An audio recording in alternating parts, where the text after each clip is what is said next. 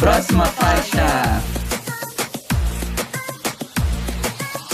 Olá, está começando mais um episódio do Próxima Faixa. Eu deste lado, Jorge Borges, quem está aqui comigo hoje?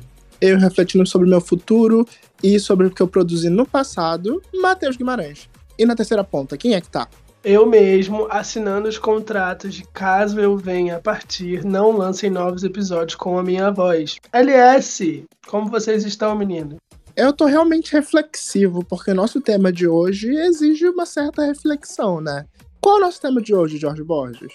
Sim, nosso tema de hoje é sobre álbuns e lançamentos póstumos. Vamos conversar um pouco sobre álbuns que já foram lançados, músicas, clipes após a morte de alguns cantores, dos nossos cantores favoritos. Mas antes disso, gente, é muito bom lembrar de nos seguir nas redes sociais, arroba Próxima Faixa, no Instagram e no Twitter, www.proximafaixa.com nos ouvir em todos os agregadores de podcast, no Spotify, no iTunes, no Google, na Deezer, nos seguir nesses agregadores e nos avaliar também, é muito legal, é muito importante vocês fazerem isso. E onde estamos, Matheus? Nós também estamos no selo LGBT Podcasters, que reúne conteúdo de produtores LGBTs para consumidores LGBTs ou não. E agora, seguindo a nossa tradição de indicar um podcast por semana, vamos, vamos indicar aqui um podcast novo, recém-entrado no selo. Ele é o podcast Não Surta. O Não Surta é um podcast onde surtos viram realidade. Ele é um podcast para evitar que o seu surto chegue no limite. É um podcast de humor que fala sobre assuntos cotidianos, esse início, nosso início de vida adulta, né? Como jovens adultos, e tudo que faz a gente surtar. Isso daí vai de cultura pop a, acontecimentos do cotidiano. É muito divertido e eu recomendo para vocês. Ai, gente, eu tô precisando de dar uma meditada ouvindo alguma coisa assim. Eu acho sim. que é isso. Sim, sim, já vou pesquisar. Mas continuando aqui na nossa linha de indicações, hoje eu trago para vocês o cantor e influenciador Choi, ele lançou nesse sábado, agora tá fresquinho, o EP E Se Eu Ficar Sozinho? Tem seis faixas autorais, as já conhecidas Lençol, Vai e Volta, e Não Sei Por Que Você Me Deixou, que ele lançou, né, para divulgar o single.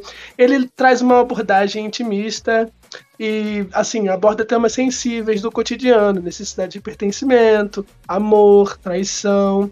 Ele mistura o pop com o funk, é de Curitiba, né, de Rondônia, né? E, aliás, ele nasceu em Guajamirim, em Rondônia, e foi criado no Acre. Ele deixou a cidade aos 18 anos e veio para São Paulo para investir na carreira musical, tá aí sobre os cuidados da ONRPM e tem tudo para ser uma das apostas do ano, porque o som é muito gostosinho nessa vibe aí de reflexão. E se eu ficar sozinho? Fica a indicação. Fique uma indicação deliciosa. Olha, mas... eu não conhecia, mas já quero conhecer. Fica aí a dica.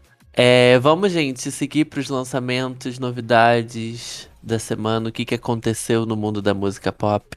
Vamos! Vamos!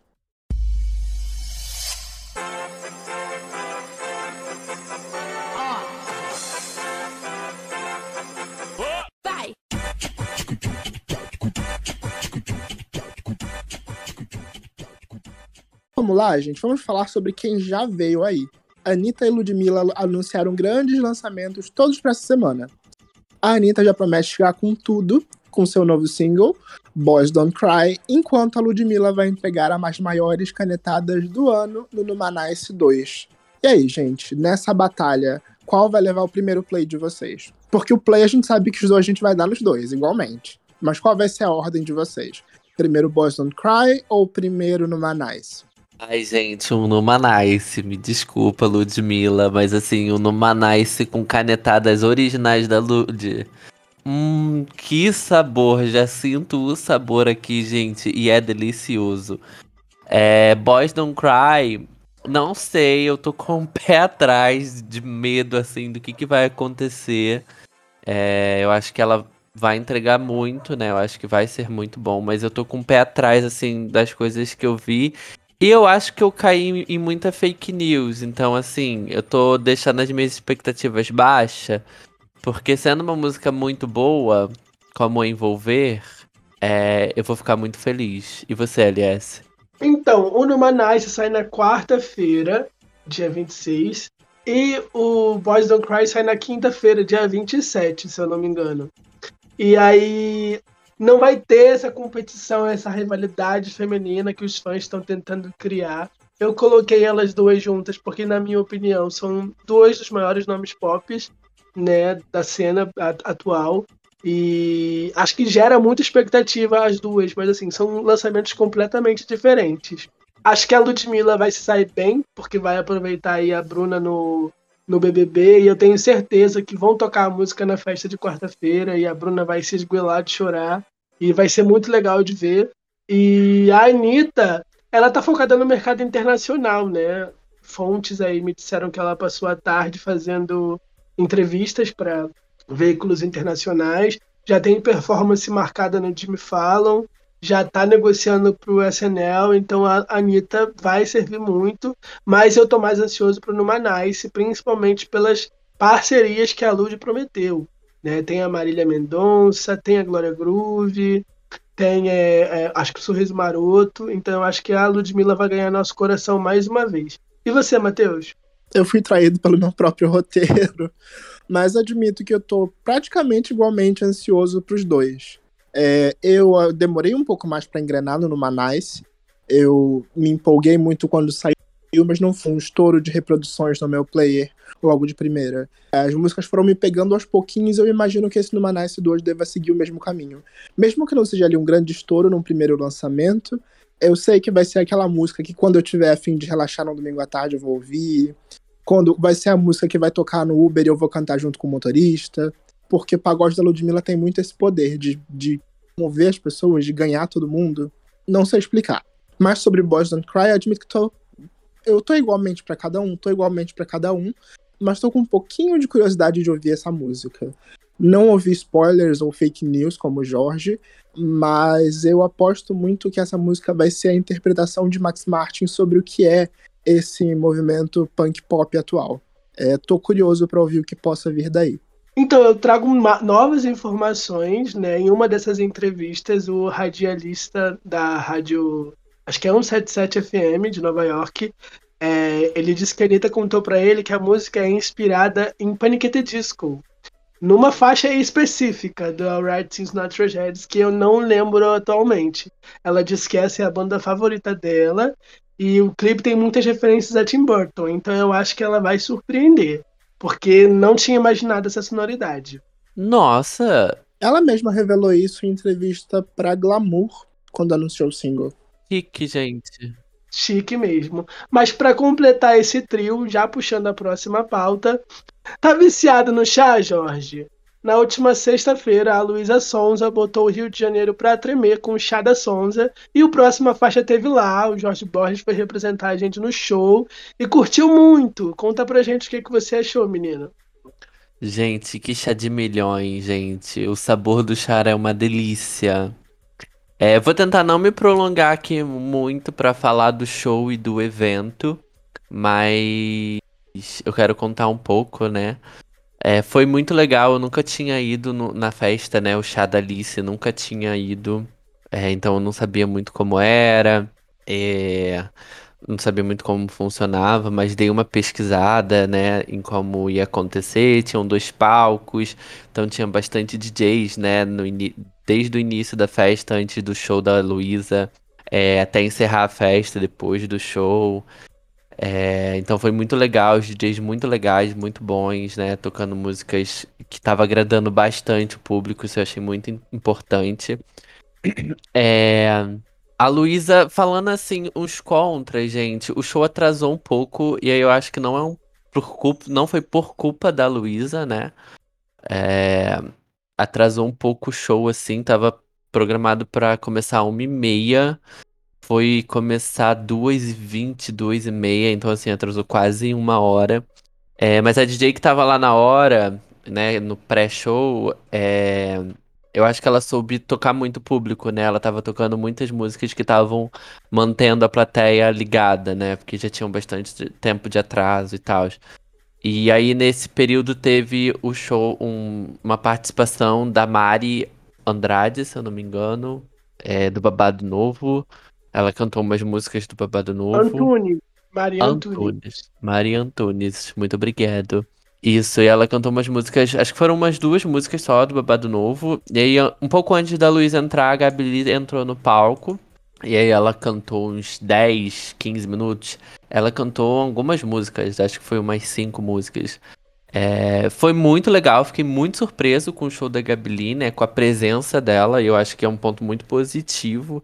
Era uma artista que eu não olhava muito, já tinha chegado em mim, mas eu não olhava muito, então fiquei muito contente de ver a presença dela no show, né, o carisma dela, lá falando com a plateia, das dificuldades também, né, que ela tem de ser uma artista recente, independente mais ou menos. E de quem sabe no ano que vem ela consiga fazer o char da Gabrielle. Eu achei muito legal. O dela foi muito bom, assim, né? Durou bastante tempo. Achei que a Mari cantou duas músicas, ela cantou umas cinco, seis. Com dançarinos, coreografia, então foi muito legal. E aí o show da Luísa, do que eu falei que teve atraso, é, no início do show ela pareceu bem bolada, né? E aí ela já começou o show com interesseiro e logo depois ela falou que tava com problemas técnicos, é, né, no retorno dela. Então foi perceptível, né? Logo no início ela cantava, dançava no horário diferente da banda, né? E, e aí ela falou que tinha preparado várias coisas no telão, mas o telão não estava funcionando e não sabia se ia funcionar, mas ela prometeu um show muito bom e assim, ela cumpriu, né? Ela fez um show muito bom. É, eu já tinha assistido um show da Luísa, da, do Pandora. Por sinal, o, Google Fotos me lembrou que foi há dois anos atrás, né? No carnaval de 2020. E tem uma diferença muito grande, né, da Luísa agora artista que ela é agora e que ela era na época, e a presença de palco que ela tem agora, ela tem um carisma incrível, incrível, incrível. Acho que você no show da Luísa Sonza, sabe, você tira todo aquele, ai, sei lá, crítica que você tem sobre a Luísa Sonza. Ela não desafinou em nenhum momento e dançando pra caramba, muita dança, muita dança. Fiquei chocado o quanto de dança que tem na, no show dela. É, dançarinos, é, depois, né, com o passar do tempo, o telão começou a funcionar, então começou a, aparecer as coisas que ela tinha programado para acontecer. Teve a participação da Julia B, que cantou três músicas, cantou Fugitivos com a Luísa, cantou Menina Solta com a Luísa, e depois cantou Pessoa Certa na hora errada. É, e aí também teve o show do Renan da Penha, que foi muito bom, muito bom.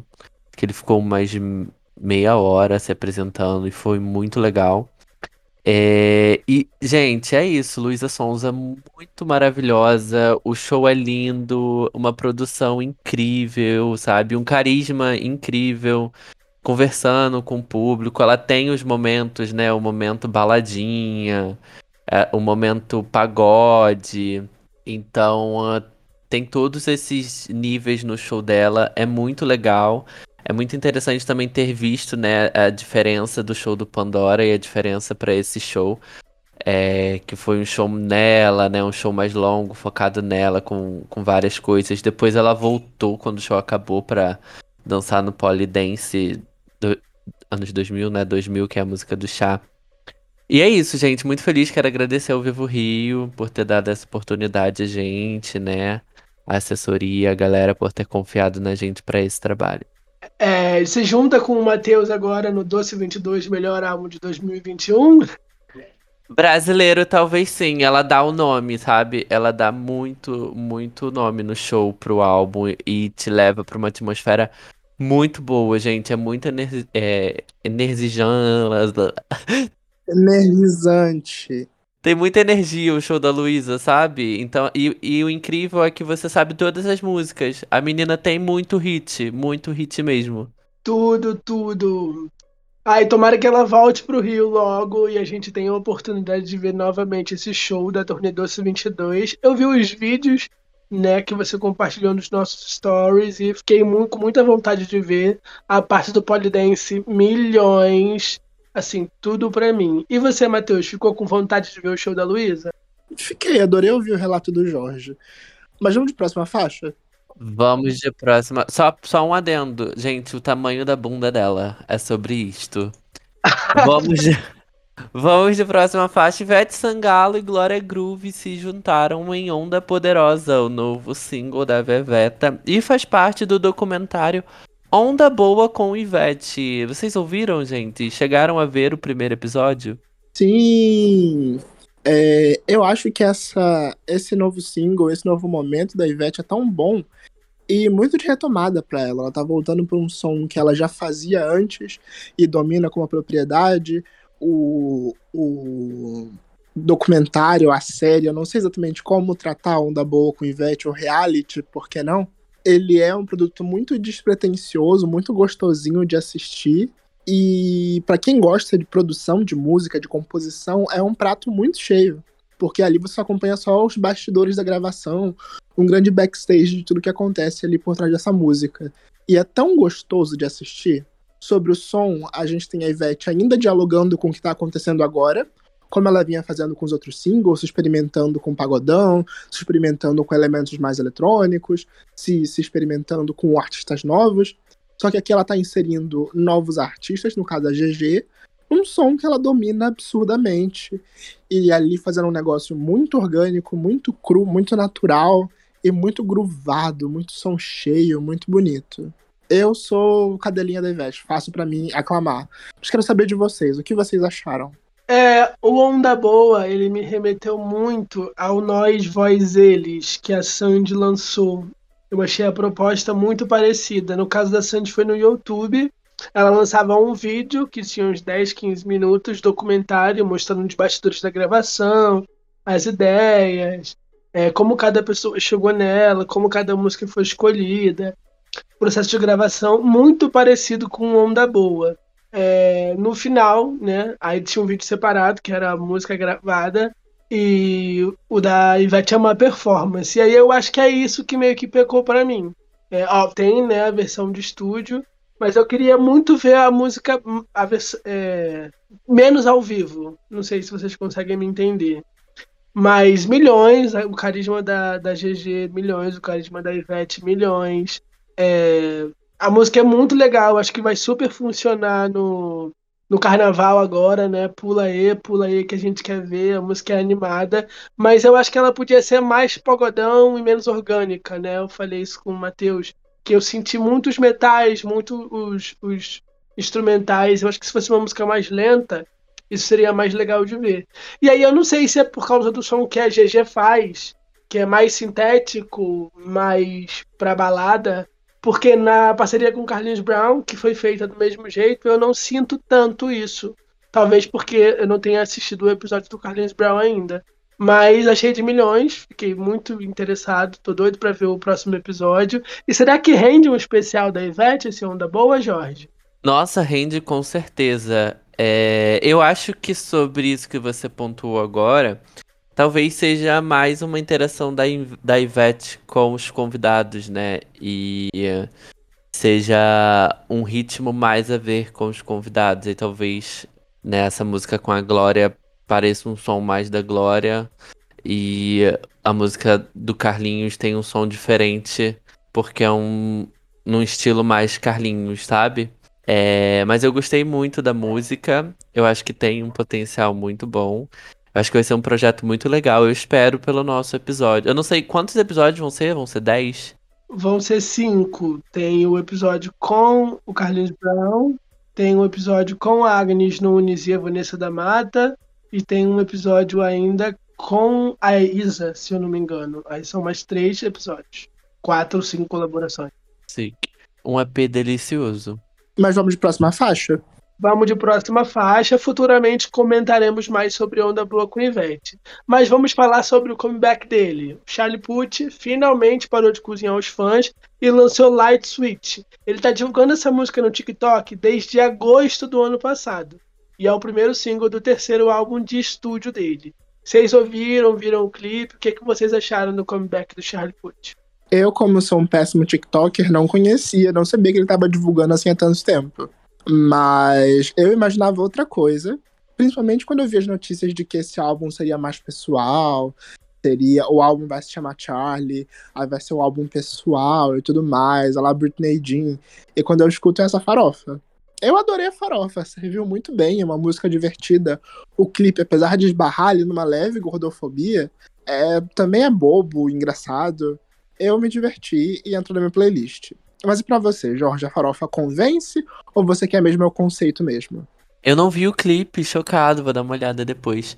É, o meu problema, eu tenho um problema com isso, né? Quando fala que ai, vai fazer um álbum pessoal, vai contar uma coisa mais pessoal, e aí vem com uma música bem genérica e bem. Work bitch. É, chiclete, sabe? É, e aí eu, isso me faz ter, não ter interesse. Mas assim, como eu não sabia que agora que o Matheus falou que seria um álbum mais pessoal, eu fico com isso na cabeça agora. Não sabia também que ele tava divulgando desde agosto, ô coitado. Então vai ser um caminho difícil. Mas assim, ele tem bons primeiros singles, né? De, de, em questão de, de tocar nas rádios, de fazer sucesso, né? Eu acho que ele tem bons primeiros singles. E a música não é ruim, não é desagradável. Então, talvez cresça lá no aplicativozinho TikTok, já que ele é um TikToker agora, né? E vale citar que a música já debutou em primeiro lugar lá na Inglaterra. E vem crescendo mundialmente. Ele, ele é muito é, grande, né? A gente não tem tanta essa noção dele aqui no Brasil, porque eu sinto que ele estourou com See You Again e depois não foi, não veio, não chegou com a mesma força. Mas ele teve vários hits nos Estados Unidos e no Reino Unido. Ele é muito querido por lá. Tem a parceria com a Selena Gomez, tem a parceria com a Megan Trainor, tem a Tension, que é a balada sobre a Bella Thorne, que foi uma fofoca, um kikiki, é, e fez muito sucesso. É, tem a trilha sonora do Velozes Furiosos e muita coisa, né, que ele fez. Eu gosto do som dele, sinceramente. Nunca vou perdoar ele por ter feito Talk the Talk para Katy Perry. Nunca vou perdoar ele. Mas se ele continuar fazendo música para ele, e se for ruim, ele só prejudica ele, tudo bem. Mas fiquei com expectativas pro disco. O clipe eu achei divertido. Ele se esforçando pra caramba pra emagrecer, né? O cara falando pra ele, vai, levanta aí, reage, bota um cropped. Ele chega lá, a menina tá com um gordão barbudo e, sabe, joga seu preconceito pro outro lado que de repente ela gostava dele do jeito que ele tava e ele querendo mudar. Gente, não mudem para agradar ninguém, essa é a mensagem do vídeo. Eu adorei o plot final do, do, do clipe e tô muito ansioso pro que vem aí. Mas vamos de próxima faixa? Vamos de próxima faixa. Vamos falar de Lana Del Rey. Ela lançou Watercolor Eyes para a trilha sonora de Euphoria e já soou todos os seus dois últimos álbuns. Vocês ouviram? Vale citar ainda que a trilha sonora de Euphoria dessa segunda temporada ainda contará com, com, com canções de Tove Lo, Billie Eilish, Labyrinth e muito mais. Vocês estão assistindo a história da Rui e muito mais? Ainda não comecei essa temporada, não sei. Falaram que tá um pouco pesada, né? Então eu tô segurando ainda. Mas a música é. Euphoria tem uma. uma... Ai, uma tracklist, né, uma soundtrack muito interessante. A gente teve a Billy com a Rosalia, que foi pra Euphoria, né? E a galera não curtiu muito a música, mas se encaixa muito na, na série, no que eles propôs e tal.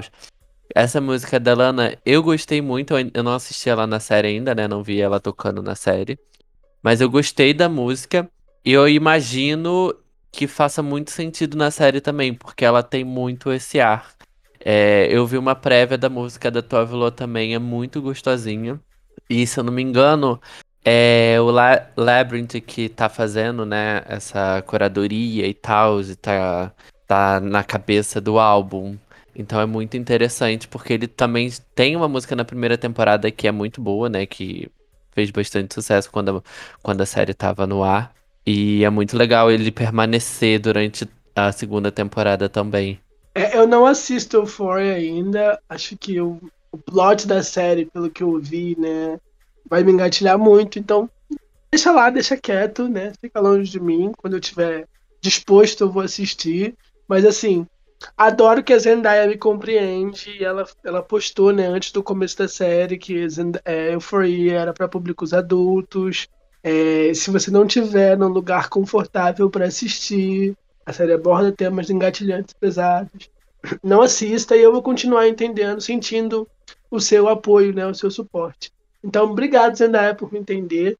E tá lançando a trilha sonora aí pra gente entrar na vibe da série, quem não, não assistiu ainda. Gostei de Watercolor Eyes, mas a, a Lana Del Rey já serviu muito em trilhas sonoras, então não é nossa, assim, a melhor música da Lana Del Rey, mas é um avanço e quero muito ver, fiquei muito curioso para o que vão trazer nessa trilha, né? Porque as letras, né, o enredo de Euphoria é bem pesado, lida com vícios e é uma série bem adulta. E acho que trazer a Tove Lo abre ali uma porta para trazer uns outros artistas bem interessantes. O que que você acha, Matheus? Eu concordo muito com você. Assim como você, eu também não assisto Euphoria.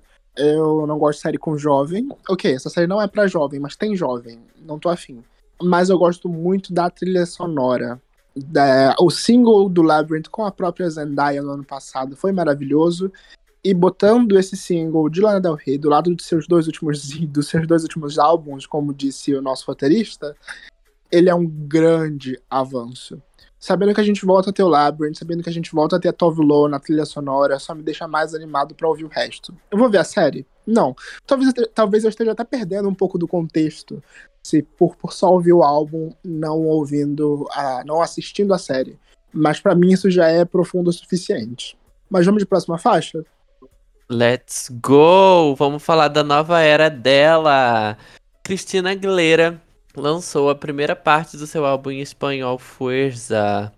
Tem seis faixas e a parceria com o Ozuna na, na faixa Santo ganhou um clipe belíssimo. Além da conhecida Pras Mi Muchachas também, vocês ouviram? Eu vi o clipe de Santo, achei legal, mas eu não sei se depois daquela entrevista que ela deu no Grammy Latino ali sobre a Britney, eu fiquei com o pé atrás com ela, que eu não comprei a personagem latina preciso de mais tempo para digerir o álbum e digerir a mensagem etc.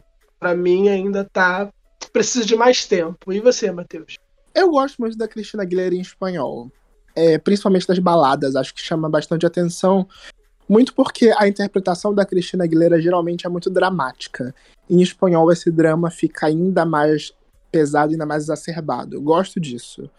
É, mas como o LS levantou, e como a internet levantou como um todo, tá difícil de comprar personagem latina porque ela mesma não tem se mostrado tão envolvida assim com essa questão.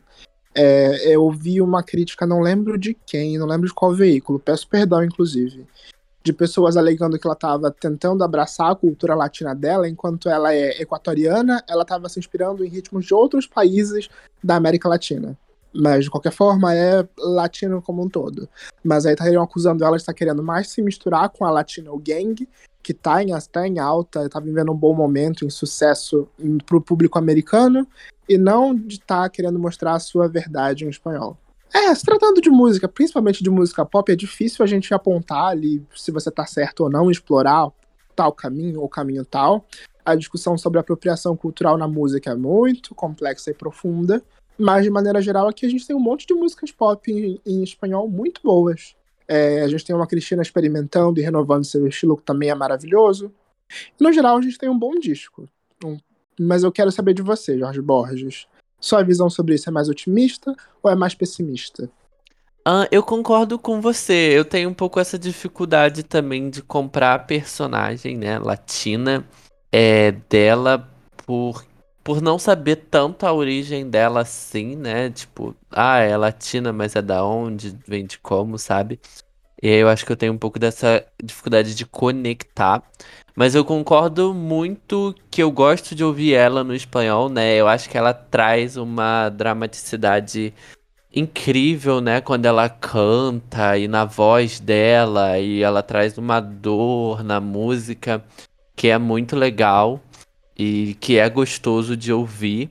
Mas eu também tô nesse fogo cruzado, né? De ai meu Deus, ai pra lá e pra cá. E, e se é só também uma uma oportunidade, né, de, eu acho que até é rude pensar isso, mas uma oportunidade de ser vista, já que é um ritmo que tá em alta, né, no mundo todo, aqui na América toda e tal.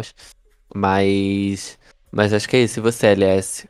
É, é, foi o que eu falei, né? É, eu tô com alguns pés atrás com a Cristina, e nessa questão da apropriação cultural, que é um buraco muito mais embaixo, É, eu acho que se você quer fazer, você tem que fazer igual a, a, a Becky G, né? Que apesar de nascer norte-americana, ela tem a descendência e ela está estudando o idioma. Há pouco tempo atrás ela não falava.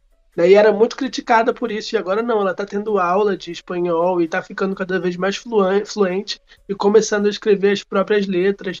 A própria Anitta, no processo de, de se internacionalizar, aprendeu francês, aprendeu italiano, aprendeu espanhol, é, aprendeu inglês.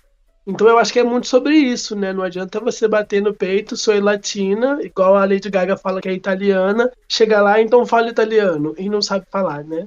É complicado. Mas vamos já próxima faixa e puxando para o nosso tema principal, que tem a ver aí uma fofoca. Vamos falar rapidinho, brevemente, sobre o BBB. Eu quero saber as primeiras impressões de vocês sobre os artistas, sobre os cantores que estão na casa e o que, que vocês acham que se essa edição vai render. Linha é campeã, é só isso que eu tenho para dizer. E estou muito feliz de ver Lin na TV todos os dias no horário nobre da TV Globo. Eu só concordo com o Jorge. É, eu concordo com o Jorge também, Lin, maravilhosa. Estou apaixonado pela Maria. E vamos criticar aqui a Nayara, porque ela tá no nosso tema principal, mas vamos falar disso depois. Solta a vinheta.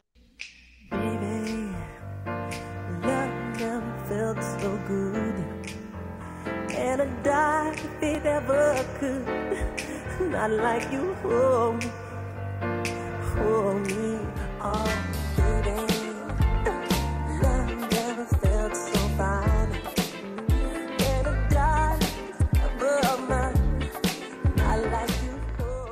Existe uma linha muito tênue entre o que é considerado homenagem e o que é considerado tirar proveito na vida e na música. Pouco tempo antes do anúncio da Nayara Azevedo no BBB de que lançaria uma música com a Marília Mendonça, o irmão da Marília publicou uma nota de repúdio em suas redes sociais, afirmando que a cantora do hit de 50 reais iria usar a, a exposição no reality para lançar uma parceria com a Marília na faixa 50%, utilizando um novo vídeo gravado após o falecimento da cantora. Essa não é a primeira vez que o lançamento pósmulo gera polêmicas. Fãs de Michael Jackson, Whitney Houston, Amy Winehouse, Jesse Ward e outros artistas que não estão mais entre nós já questionaram o ato de lançar álbuns póstumos e qualquer tipo de material. Como proceder? Qual a validade desse material?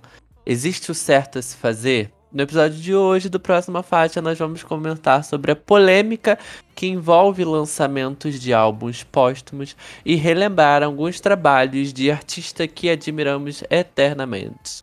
Vamos lá, gente? Vocês estão prontos para esse tema? Um tema que a gente vem falando há bastante episódios, né? E finalmente vamos comentar sobre. É, antes de começar, eu queria dedicar esse episódio né, para Elza Soares, a lenda da nossa música brasileira. Ela faleceu na última sexta-feira com 91 anos e deixou materiais gravados. Então eu acho que é, a última música que ela gravou, segundo a filha dela, é Me Deixe Cantar Até o Fim.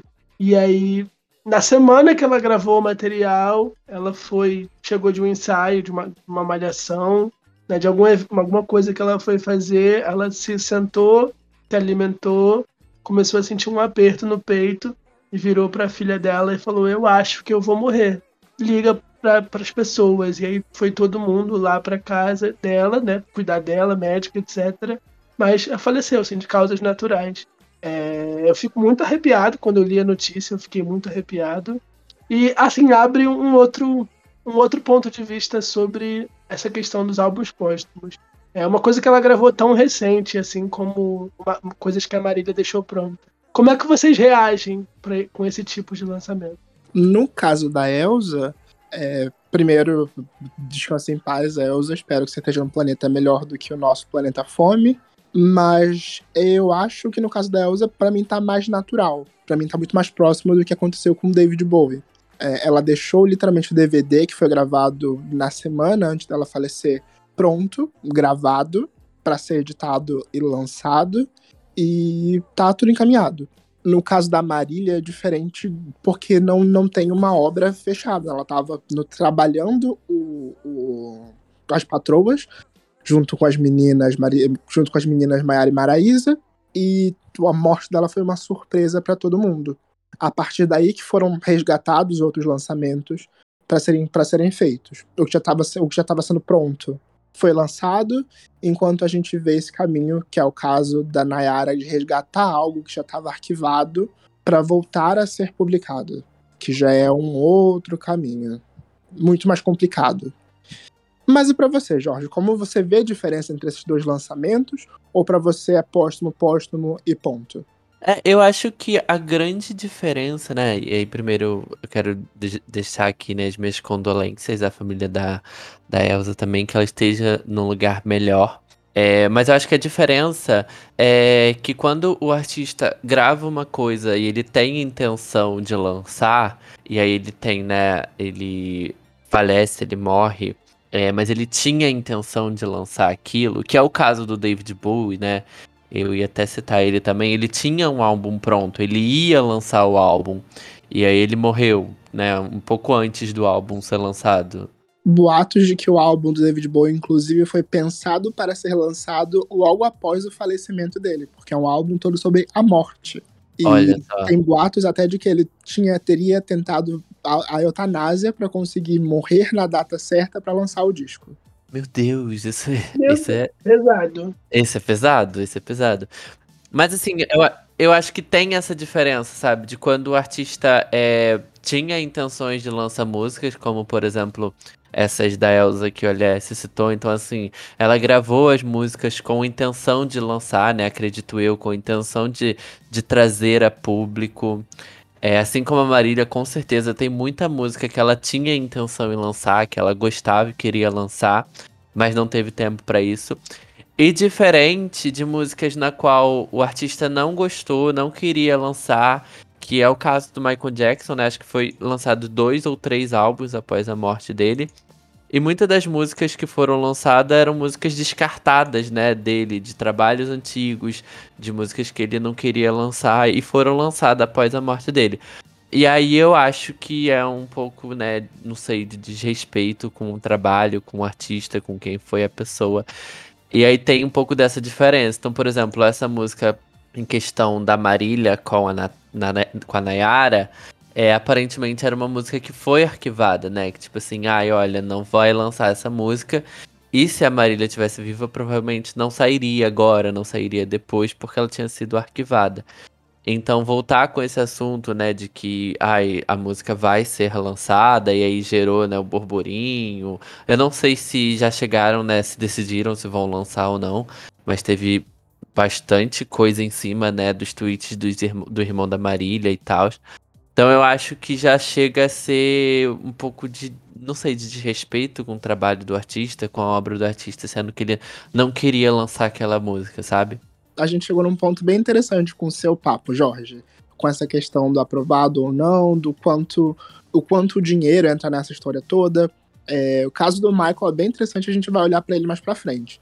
Mas agora, voltando pro ponto da Marília e da Nayara que você levantou, a atualização até o momento da terça-feira de hoje, dia 25 de janeiro, é que a família liberou, sim, o lançamento, mas não liberou o lançamento do clipe que foi gravado após o falecimento da, da Marília. Foi, teria sido gravado um novo clipe, onde teriam imagens da Marília em vida em um telão, e veríamos a Nayara reagindo a essas imagens. O que foi autorizado é o lançamento da música e do clipe original, que já havia sido aprovado pela, pela Marília em vida.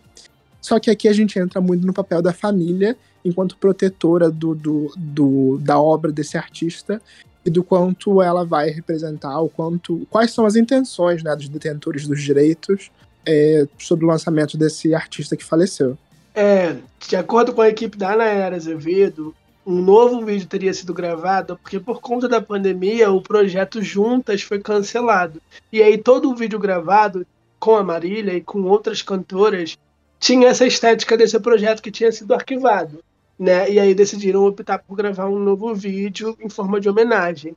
Só que além da homenagem não ter sido bem vista, de acordo com uma investigação da revista Quem, se eu não me engano, é, essa colaboração a gravadora queria lançar, mas a Marília não tinha aprovado depois do fatídico jantar da Nayara com o presidente. Ela não queria ter a imagem dela associada a Nayara Azevedo. E aí entra uma série de outras questões, porque dizem que é só uma gravadora, mas eu concordo com o Jorge, que eu acho que se a Marília tivesse aqui, essa música não sairia agora com BBB ou sem BBB. É, e trazendo a questão do, do direito da, do herdeiro, né, a questão familiar, eu acho muito complicado. É, o que, não tem o que fazer quando a, acontece o que aconteceu com a Marília, que pega todo mundo de surpresa. Mas vocês conseguem imaginar o que, que a gente teria de conteúdo se o pai da Britney, se ela viesse a falecer e o pai da Britney fosse herdeiro e tivesse direito sobre o monopólio dela? Eu acho que é uma, uma, uma conversa que precisa acontecer nas gravadoras há muito tempo. Esse ano, o Anderson Paak e a Lana Del Rey deram o primeiro passo nessa discussão e assinaram contratos dizendo que não permitem nenhum lançamento póstumo. O que, que vocês acham disso? Ah, uma proteção da sua visão artística, né? É, por um lado, você. As gravadoras têm noção do quanto artistas póstumos são lucrativos. É, durante os cinco primeiros anos após o falecimento do Michael Jackson, ele, era, ele continuou sendo o artista mais lucrativo do mundo, mesmo depois de morto. O que deixa as coisas ainda mais bizarras, mas depois disso foi lançado jogos de videogame licenciados com as coreografias e a imagem cartoonizada dele, álbum póstumo, é, espetáculo do, do Cirque du Soleil, e por aí vai. É, a sua arte continua viva depois que você morre. Sim, mas até onde isso daí pode ir? Né? É, o, o, o que o Anderson Paak e a Lana Del Rey fizeram é uma proteção bem específica, e a gente vê que isso pode ser controlado com a obra do Prince, que é um belo exemplo. Porque ele sempre foi um artista muito quadrado quanto às músicas dele. A gente praticamente não tinha metade da obra do Prince nas, nas plataformas de streaming. E a família, com ele depois de morto, começou a liberar bastante coisa seja gravação, seja gravações dele em vida, shows, é, quanto a obra nos streamings, é, o álbum que já estava pronto, que a gente sabe que ele tem muitos outros álbuns fechados e prontos, e clipes gravados, mas ao mesmo tempo é uma forma de não deixar a obra dele se perder, que é outro ponto que entra no meio dessa discussão. Mas e para você, Jorge, com mais essa questão de manter a obra do artista viva, é válido ou é um abuso? Ai, depende, eu acho que é, é muito delicado, né? É, eu acho que eu assinaria também um contrato falando que eu não quero lançamentos meus após a minha morte. E, Poxa, eu já tava aqui pronto para sintetizar sua voz e fazer o próxima faixa 3.0. é, o próxima faixa vai ser a nova geração do próxima faixa. Mas eu acho que vem muito, né, de arte... Por exemplo, falando da Lana Del Rey, né, que, que vocês citaram, é uma artista que é muito intensa, né? Então, assim, só ano passado ela lançou dois álbuns. Então, assim, você imagina o quanto de material ela não deve ter. E, e faz sentido ela querer trabalhar isso enquanto tá viva. É, é muito. Também é uma linha muito tênue de, de manter o legado, né? Daquele artista. para não fazer ele cair no esquecimento, digamos assim, sabe? Então, assim, é essa questão que você citou do Prince, né? De, de trazer os álbuns dele para as plataformas, né? De lançar os, um álbum que foi, sei lá, lançado em 1970 para as plataformas. É, mais no sentido de manter o legado dele do que lucrar em cima daquilo, sabe? E eu acho que é uma linha muito, muito, mas muito tênue mesmo do que, que é manter o legado e o lucrar em cima daquilo. É, acho que essa linha se torna ainda mais tênue quando a gente fala de um artista como Prince, que já é, expôs diversas vezes que ele tem esses álbuns engavetados, porque a gravadora não autorizava ele a lançar, porque não era aquilo que queriam que o Prince fosse. E a gente já ouviu outros diversos artistas, artistas queers, artistas negros, rappers, falando sobre isso, né? A Ludmilla mesmo expôs que tem várias músicas que quando ela quer lançar a gravadora não deixa. Então por que, que agora? Por que, que você não pode lucrar com a sua visão e depois que você parte, a gravadora quer lucrar em cima daquilo que ela não deixou você aproveitar em vida? Então é muito complicado para mim, principalmente falando do Prince. Ele era um artista realmente quadrado. Eu acho que ele queria experimentar e não deixaram ele experimentar e agora querem querem lançar essa, é, toda a experimentação dele para o mundo sem ele poder ver a revolução que isso podia causar, né? Então o buraco é muito mais embaixo.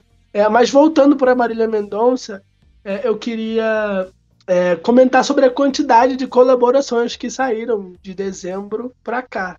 Eu contei semana passada, ela estava com 16 músicas no top 200 do Spotify Brasil, é, acho que 6 no top 50, 3 no top 10 e a maior parte disso foi lançado depois da morte dela. Vocês acham que existe uma exploração muito intensa? Eu acho que existe o X da homenagem, ao mesmo tempo que existe a questão da exploração. Mas saber qual é o qual nesse momento é muito difícil. Eu fico imaginando do lado do artista, que por um lado você tem, você tá sofrendo e passando por esse momento de luto que todos nós passamos enquanto brasileiros pelo falecimento da Marília, é, e você quer homenagear ela, você quer mostrar ao mundo o trabalho que vocês fizeram juntos, como é o caso do irmão dela que lançou uma participação, as meninas, a, a Mayara e Maraísa, que continuaram trabalhando os dois singles da, das patroas depois do falecimento, mas ao mesmo tempo você deve ter uma gravadora por trás, como você mesmo levantou no caso do Prince. Uma gravadora por trás tentando se aproveitar dessa janela de, de, de interesse que a gente sabe que quando um artista falece, inevitavelmente acaba seguindo por uma curva descendente. O interesse por ele vai baixando com o passar do tempo. Mas para a gente olhar quanto disso é exploração e quanto é homenagem, só olhando caso a caso. Mas eu tento não me guiar por essa visão tão negativa. Eu gosto de pensar que é mais pela homenagem, mesmo sabendo desses por trás da indústria que é bem suja. Mas a tua visão, Jorge? É, eu concordo também. E pelo menos esses últimos lançamentos é, que eu vi eram lança, né, o lançamento do irmão dela, por exemplo, né, o lançamento com a Dulce Maria, que a parte eu achei bem dramática sem divulgação, não sei. Enfim, é, foram lançamentos que eram muito, digamos assim, esperados, sabe? Que que eu senti que eram algo algo esperado pela Marília, sabe? Então, assim, é, tinha o vídeo dela com o irmão, sabe? Cantando, e eles parecem muito alegres na, com aquilo. Então, eu acho que realmente era era para ser uma experiência muito boa, sabe? É, a da Dulce Maria também, o remix com, com, com de Amigos com Direitos, né? A, a, a Marília gostava muito da Dulce, né? Ela gostava de RBD também, ela sempre manifestou isso. Então eu acho que é que deve ter sido uma realização gravar isso, né? E eu acho, acredito que não não era para ser lançado tão essas músicas não eram para ser lançado tão rápidas assim, mas acabaram sendo. Então, pelo menos essas músicas que saíram recentemente com ela que eu vi, teve, teve uma outra também de uma dupla é, mal feito, são músicas que eu senti um, um, um, quentinho, sabe? Eu fiquei tipo assim, poxa, ela gravou o vídeo, ela gravou a música. É, eu acho que ela queria, sabe, lançar isso e estão lançando agora, então algo legal, sabe? Então eu meio que me desprendi um pouco dessa, dessa polêmica que a gente tá, tá tocando. E fui mais pra esse lado de tipo, ai, que legal, era para ser lançado, ela gostou, ela tá feliz no vídeo e tal, e ficar com esses momentos, entendeu? É, e falando sobre, mais especificamente sobre a parceria com a Nayara Azevedo, vocês acham que vai funcionar? Vocês acham que a imagem dela no BBB vai afetar a divulgação da música?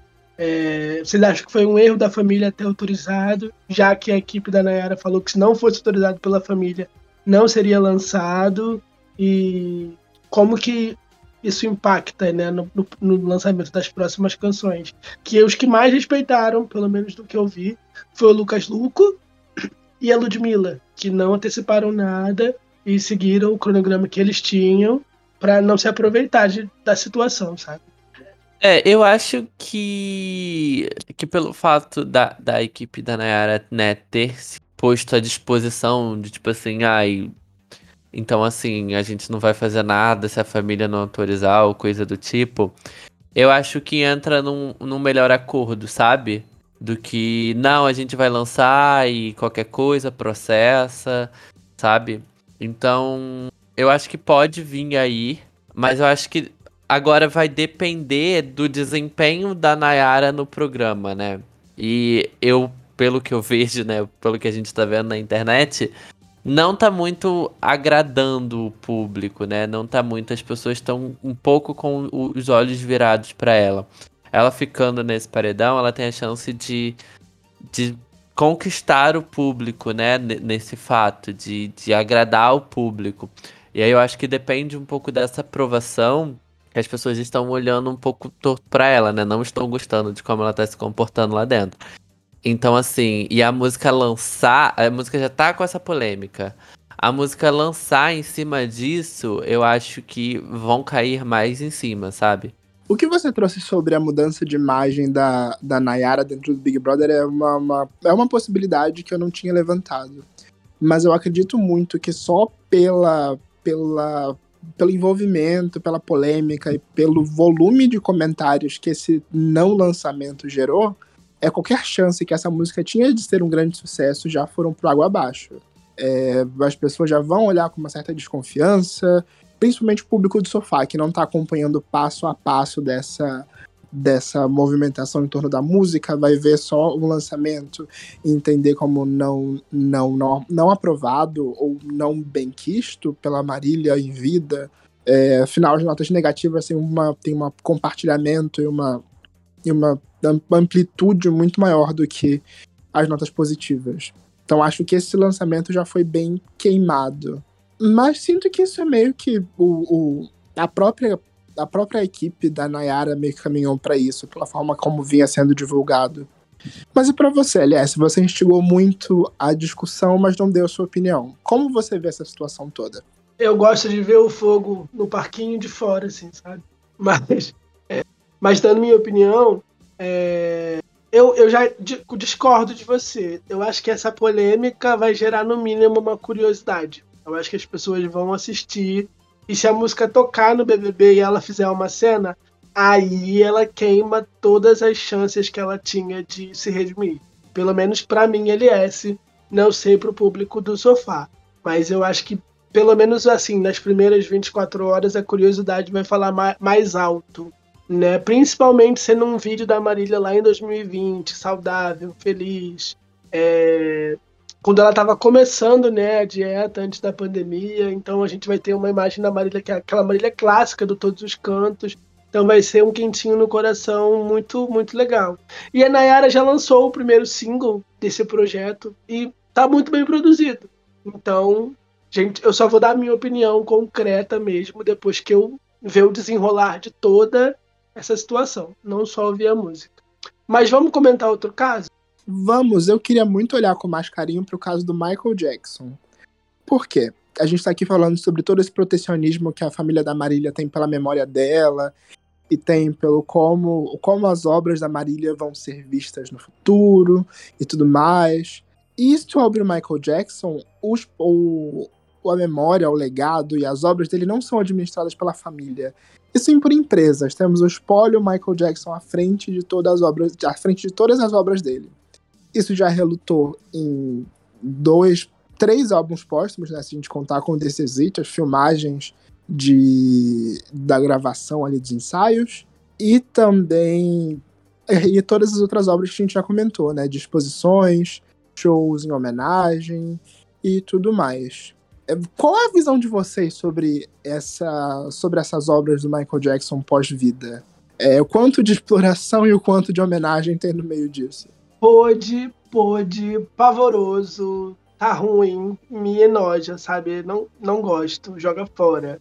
É, eu fiquei muito triste quando, ainda em 2011, né, pouco tempo depois do lançamento do Michael, é, já tinham acusações de canções falsas no álbum, coisas assim, pedaços de músicas que eles pegaram um dublê, pegaram algum imitador, usaram um computador para finalizar essas músicas e lançar um álbum rápido. Eu achei isso um desrespeito muito grande e fizeram a mesma coisa no Nextcape e agora estão prometendo um outro álbum para 2021.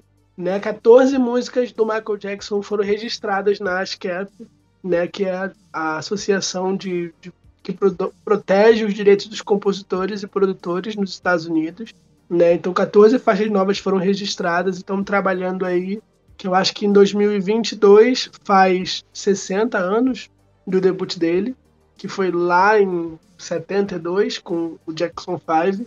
Não sei se meus cálculos estão certos, não sei se é essa comemoração mesmo, mas estou com muitos pés atrás. É, eu tenho medo, voltando, né? Inevitável não voltar a falar, que eu acho que a família da Marília Mendonça, por mais preocupada que ela, que ela esteja, ela não tem tanto controle das decisões, né? Porque tem contratos e gravadora querendo ganhar dinheiro em cima. Então talvez muita coisa que saiu, ok, elas não, eles não querem barrar nada que a Marília fez em vida, mas não era para sair agora desse jeito. E eu sinto que tem muito disso no, do Michael Jackson, no, nos materiais que ele fez, que não tem como impedir, né? A própria filha dele, a Paris Jackson, já disse que não consegue ouvir esses álbuns, porque se você é fã do Michael Jackson, não, não consuma. E a gente viu muitos artistas que se diziam fãs dele, né? O Drake lançou é, Don't Matter to Me no Scorpion, o Justin Timberlake tá no clipe de Love Never Felt So Good. Então eu entendo a questão de fazer parecer mais homenagem possível, mas me deixa muito triste. E você, Jorge?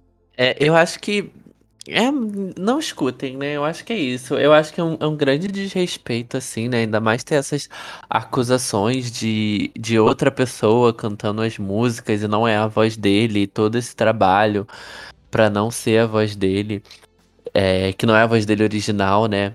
É, é muito desrespeito com a própria história, sabe? Do cantor, que é muito bonita e, e teve muitos altos e baixos, né? É, então é muito. Eu fico chocado em ainda persistirem nisso, né? De tipo, de ainda persistirem é, em querer lançar um outro álbum. Eu não sei, eu acho que tem tantas. Pode ter tantas possibilidades, sabe? é, para manter um legado ou, ou para disfarçar, né, é, essa questão de tipo, sei lá, lançar um álbum com regravações, né, outras pessoas cantando as músicas de maiores sucesso do Michael, é, como uma homenagem, sabe?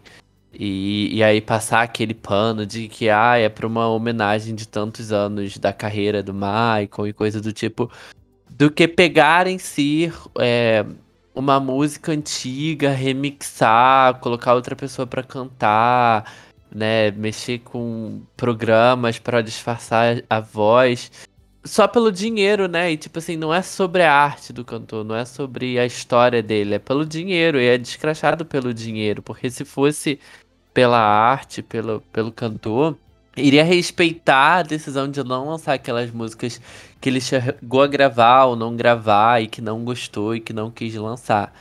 Então eu acho que é muito cruel, assim, e, e é, é, cruel, né? Porque as pessoas elas não se ligam a isso, elas não se interessam a isso.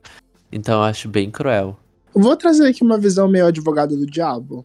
É, é inegável que esse primeiro momento, logo depois do, do falecimento do Michael, foi um momento muito claro de exploração se fez tudo o que podia para poder lucrar, para poder lucrar com o, com, a, com, o falecimento dele, com a obra dele, com tudo que podia ser feito. Mas eu acho o Escape, o segundo álbum póstumo dele, uma verdadeira homenagem bonita e sincera com o que podia ser feito com a, com a obra de um artista falecido.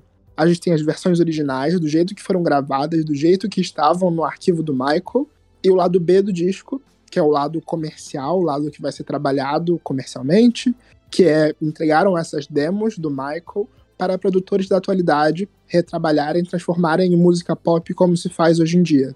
Mas a gente tem claramente ali, a versão do Michael é essa versão aqui, com as demos, do jeito que foi gravado. Inclusive a versão de Love Never Felt So Good, se você nunca ouviu, recomendo que você ouça, porque é o exemplo de que, do que uma, uma, boa, uma, boa, uma boa engenharia de som consegue fazer, porque o áudio original é um chiadinho com uma gravação crua dele tocando piano e cantando por cima. É, Mas aí, inevitavelmente, a gente acaba passando pela, pela exploração, porque na divulgação desse álbum, que mesmo tendo sido uma, uma homenagem bonita, ele virou holograma e tava fazendo, tava fazendo shows para divulgar o single. E eles anunciaram essa turnê no American Music Awards, sabe? Uma premiação que causou muitos problemas para o Michael Jackson. É... Eu, eu tava assistindo no dia que estrearam esse holograma e eu fiquei apavorado. E acho que tem muita questão de deixar o artista descansar, né? O cara morreu e aí não descansa ainda. Ele tá trabalhando mesmo depois de não estar mais entre nós. E teve turnê em Vegas, se eu não me engano. É muito difícil, muito. Principalmente, né? E aí eu já puxo o link para um outro artista, que é a Money House. Ver a mesma mídia e o mesmo empre... os mesmos empresários que destruíram a carreira do artista. Eu lembro que em 2009, 2009 não, ele faleceu em 2009, mas 2008, 2007, que foi quando eu comecei a acompanhar né, o universo pop, ele era piada, fazia um piada com ele no Multishow. Eu lembro do meu pai, eu tenho essa memória muito viva, que a gente estava vendo um top 10 de alguma coisa, era piores álbuns ou piores videoclipes, e colocaram o Michael Jackson na lista, e meu pai ficou muito puto. Ele falou: como assim? O cara revolucionou a música e agora que ele não é mais lucrativo para vocês, vocês fazem isso com o nome dele. E aí depois que, sabe, depois que morre vira santo, é respeitado. E é muito complicado. É, por mais que seja uma homenagem bonita. E aí eu trago a Money House, que todo mundo, não sei se vocês concordam comigo, mas todo mundo tem a impressão de que foi a mídia quem levou ela para o fim, sabe? Foi o empresário, foi o próprio pai. Os, os fãs não aprovam o lançamento de muitos materiais póstumos, porque, assim, ela precisava de ajuda e todo mundo queria só explorar ela. Então, por que, que não ajudou em vida para continuar aqui e agora que depois de partir, sabe, quer explorar? Acho que não consigo ser o advogado do diabo, eu sou muito. fico muito revoltado. E você, Jorge? Eu acho que talvez tem muito é, aquela questão de, ai, então depois que morreu, eu posso fazer o que quiser porque a pessoa não vai impedir, sabe? Num pensamento de de uma grande gravadora, de, sei lá, de um grande empresário e coisa do tipo, sabe? Assim, não queria que lançasse aquela música, é, ou o artista não queria lançar aquela música, mas bem, agora que ele morreu, eu posso lançar, sabe? E o que é super insensível. Eu não concordo também, eu não sei se teve lançamento da Amy, mas assim, eu acho que seria muito, muito cruel, muito. Não sei, sabe? pesado ter lançamentos póstumos da Amy. É, eu acho que é uma artista que, assim como o Michael, né, tem um legado até hoje, tem, né, a, as pessoas sabem da história, do, de quem ela era, e tem músicas que tocam até hoje, e não, não precisa ser insensível dessa maneira, né? Já foi tanto enquanto ela estava viva, então, assim, acho que deixa ela descansar ainda, o espírito descansar ainda. Mas eu acho que exi possa existir muito dessa questão, né? De assim, beleza, não vai lançar não, mas quando morreu, bom, agora não tem ninguém para impedir, sabe? É, eles lançaram o Hidden Treasures, que uma tradução literal é Tesouros Escondidos. É, ela não tinha muito material porque ela estava se recusando a entrar no estúdio e eles pegaram gravações soltas, pegaram é, covers que ela fazia ao vivo e juntaram essas pérolas para fazer um álbum e ganhar dinheiro. E aí tem uma outra coisa que vale muito a pena ouvir, mas, né, a gente sabe qual foi a intenção aí de, desse projeto. Tudo bem que ainda tem a Fundação Money House que ajuda pessoas no, é, a combater o vício contra as drogas e álcool, mas não sei se é só uma fachadinha bonita pra gente achar que o, a voz dela vai ser utilizada pro bem, né? Eu acho que eu tenho muito essa visão por causa do episódio da Miley em Black Mirror, que ela ilustra o que acontece com vários artistas na mídia, né? Ela diz que é uma alusão a vários casos sem citar nomes diretos. E aí, sabe, o artista morto ele dá mais lucrativo do que um artista rebelde que se recusa a fazer as vontades da gravadora, do empresário, né? Tem essa discussão. Mas trago aqui o caso do Juice WRLD que a gente chegou a comentar alguns episódios atrás. Eu acho o caso dele interessante a gente levantar aqui no meio de todos esses momentos de exploração, porque no caso dele a gente tem a mãe dele à frente desse, desse pós-vida, e ela continua trabalhando e lançando novos singles dele para poder dar voz a tudo que ele não pôde falar em vida. É muito sobre as questões dele com vício em cocaína, sobre visões e possibilidades mais positivas do que ele trabalhava, do que, do que ele trabalhou nos singles em vida. E, de novo, para manter a memória do artista viva. E para mostrar até que nem todo trabalho póstumo é um trabalho não aprovado, ruim, negativo. Também se pode tirar coisas boas desse momento. Eu acompanho muito o caso Juice WRLD, né? Porque ele gravou em vida uma colaboração com a Miley, que sairia ali no X-Come, mas ficou com Deus, né? E eu vejo alguns fãs que concordam, né, com esse ponto de que a mãe dele tá fazendo o possível para manter o legado dele vivo, e tem a fundação WRLD também, mas eu vejo muito muita mão de produtor ali, sabe? É... Ele gravando com Justin Bieber nesse último álbum, ele lançando parceria com BTS. É, eu não sei quanto disso é, é orgânico e quanto disso é para fazer mais dinheiro, aumentar a visibilidade, sabe? E tem essa linha muito tênue.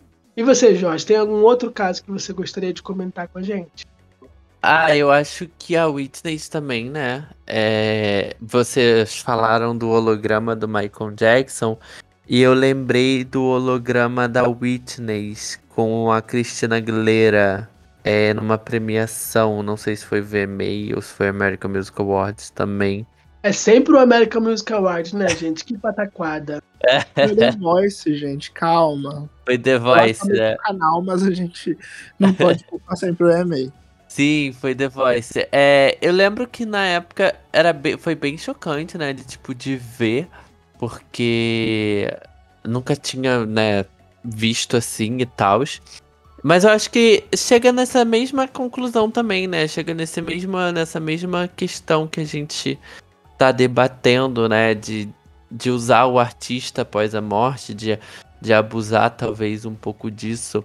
Porque eu acho que é muito, é muito complicado, né? A gente pegar essas questões e era um feat também com, com a Cristina Aguilera, né? Uma música nova com a Cristina Aguilera. Então, uma outra possibilidade de manter a obra da, da Whitney viva, que aconteceu alguns anos depois, foi o lançamento de remixes do, de clássicos dela. É, a gente chegou a ter é, How Will I Know com Clean Bandit, é, Higher Love com Kaigo. Eu acho isso também uma, uma possibilidade positiva, né? Porque remixes inevitavelmente aconteceriam, mesmo quando o artista, mesmo com o artista vivo, eles são na maior parte liberados pela gravadora e também é uma, uma nova chance de apresentar a obra da Whitney que já era um pouco mais antiga para um novo público. E a gente tem um super exemplo disso que é o Elvis, que teve o seu último número 1 um em 2000 com a Little Less Conversation Remix que vocês devem lembrar pelo comercial do iPod. E se você lembra disso, você tem que tomar sua terceira dose. e vai ter um filme esse ano do Elvis, né? Então eles vão reviver coisas também. É, eu, eu gosto muito é, do que fazem com a Whitney, né? O Kaigo, o Clean Bandit, o David Guetta, que ela foi conhecida durante uma fase da carreira como a rainha da disco music, né? Do EDM. Ela tem, tinha vários hits, né? Nas baladas ali na era disco. Então, no, nessa nova revolução do EDM, né, que está dominando as pistas de novo, fazer essa celebração a ela eu acho muito legal. Eu acho bem justo e, e, e, bonito, sabe? Porque é um material que já está ali e é uma nova roupagem. Não é pegar uma música que ela descartou, não é, é chamar alguém que é a voz da Lisneira espetacular, né? Mas tem muitas, muitas tentativas de imitadores para colocar no estúdio para lançar uma música inédita, né? Tem uma música inédita no álbum póstumo dela, que nem foi um álbum póstumo, eles lançaram um show ao vivo, né? Uma coletânea com uma performance que ela fez nos anos 80. Trilha, é, turnê com um artista falecido. Nunca vou concordar na minha vida. Acho que é o absurdo do absurdo da, da falta de respeito da imagem, não deixar a pessoa descansar e volto pro, pra Ashley O, né? Quando a, a, empresária dela faz aquele holograma e diz que ela pode fazer turnê simultaneamente em em vários países, em vários lugares ao mesmo tempo, né? Aí, porque o artista, quando ele tá vivo, ele é pouco lucrativo. O holograma não, o holograma eles colocam em qualquer lugar, sabe? É muito complicado de, de, de colocar isso na mesa, assim. Principalmente quando é a gravadora que toma conta. Ela quer o lucro, ela não quer respeitar a imagem. É, eu concordo super. E, e, foi o que eu tinha né, falado do Michael Jackson, né? De lançar umas músicas, umas regravações. Eu acho que quando isso acontece com as músicas da Whitney, não é, né, de, não é de, de mau tom, né? De, é uma música que já existia, é uma música que já fez muito sucesso. E é só uma, um remix de um novo artista, uma nova roupagem. E aí eu acho que isso soa melhor como uma homenagem em si, sabe? Do que pegar uma música lá do baú antiga que ela regravou, que ela descartou, e aí trazer novos elementos, nova roupagem, uma coisa diferente.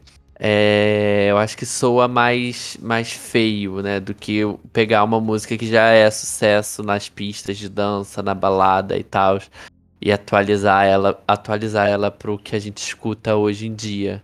Sim, eu gosto muito que o Elton John entrou nessa ainda em vida, né? Ele tá querendo muito ser celebrado em vida. Ele já lançou a biografia dele e lançou, né, um, um álbum de remixes, né? Ele lançou Cold Heart com a Dua Lipa, que tá hitando agora nos Estados Unidos, que é isso, né? Entrando nessa nessa vibe e já deixando meio que autorizado para caso ele falecer, os DJs têm todo o direito de fazer isso para celebrar o nome dele, porque foi uma coisa que ele fez em vida. Eu acho isso muito interessante. É, vamos para finalizar esse episódio. Vamos comentar sobre algum artista brasileiro. Eu queria falar muito sobre Cazuza e Legião Urbana, mais especificamente o Renato Russo, que ano passado se comemorou 25 anos da morte dele, se eu não me engano, e a Globo produziu todo um documentário com regravações e depoimentos e uma série de coisas, sem pedir autorização para a família, e o filho barrou e acham que o filho está errado, né? Os, os, fãs e os artistas que participaram. Vocês acompanharam esse caso, vocês viram isso acontecendo, e qual é a opinião de vocês? Para ser sincero, eu acompanhei esse caso de forma bem ampassã, não me aprofundei muito nele, mas só o fato de não contar com a aprovação do filho já é bem complicada. É, principalmente pelo uso de imagens. Existem formas de se fazer isso, é, mas pelo jeito da forma como eles estavam fazendo era bem delicado. É, mas no final das contas o, o, a, a, família acabou fazendo melhor, né? Que é controlar o direito dessa obra. Mas de uma, mais de uma certa forma, volta o questionamento de se a gente não retornar a obra desse artista, mesmo que nesse tom de homenagem de tempos em tempos, ele pode acabar ficando, entrando, caindo em esquecimento. É, é, tem esse ponto, né? É, ainda mais eu acho que no momento que a gente vive, né? De, de uma nova geração, com novas pessoas chegando e vindo. E gente, acho que a gente precisa encontrar, né, essa galera assim, lá, gravadoras, empresas e tal, um formato de trazer esse legado, e assim, por, falando mal do. A Whitney, tava vendo aqui a Whitney, esse ano faz 10 anos da morte da Whitney. Então, assim, como que traz né, esse legado da Whitney sem, sem ser nesse sentido de pra lucrar em cima, né? Ou, ou uh, um álbum póstumo mas como que faz isso, né? E eu acho que é importante ter esse questionamento. Como que mantém esse legado, mantém essa história é, viva, apesar de já fazer 10 anos da morte dela? É, uma coisa que a Paris Jackson comentou é que ela não queria que celebrassem tanto tempo da morte dele. Né? Fizeram especiais, etc. Mas o álbum que a gravadora queria lançar, ela pediu para não lançarem. Espera uma data para comemorar uma coisa que ele fez em vida tantos anos de carreira, tantos anos de lançamento de um álbum. Não se comemora 10 anos que alguém morreu, gente. Não existe. Você fica triste. Você lembra. Você não lança alguma coisa para celebrar que tem 10 anos que alguém morreu. Não faz sentido. E a gravadora queria lançar um disco novo do Michael Jackson em 2019. Ainda bem que respeitaram a decisão da, da família, né, da filha, porque ela veio a público falar sobre isso. É, sobre o, o, Renato Russo, eu também acompanhei muito a, a dei uma olhada melhor porque tava fazendo, quando estava fazendo roteiro. E eu descobri que o filho já estava produzindo um documentário, né? Ele queria fazer da família dele, da Renato Russo Produções, e tinha assinado com uma outra produtora. E a Globo queria que ele sim, queria pagar a multa de quebra de contrato, queria dar um dinheiro para ele lançar sob o nome dela. E aí eu achei uma falta de respeito muito grande, principalmente os outros artistas atacando o filho que já tinha pensado nisso, né? E acabou que não saiu nem o documentário do filho e nem o da Globo. Uma tristeza. Mas então, gente, é, acho que já citamos muitos casos, muitas possibilidades. No final das contas, acaba caindo para um, um caminho de que cada caso é um caso e merece ser visto isoladamente. Né? Afinal, cada artista é um artista. Mas podemos encerrar aqui nossas considerações sobre álbuns e singles póstumos? É, vou finalizar parafraseando Douglas Silva. Na dúvida, não faça. É isso. E fica aqui mais um episódio do Próxima Faixa. Oh, Deus, nos vemos na semana que vem. Tchau, Tchau. gente. Este podcast faz parte do movimento LGBT Podcasters. Conheça outros podcasts através da hashtag LGBT Podcasters ou do site www.lgbtpodcasters.com.br.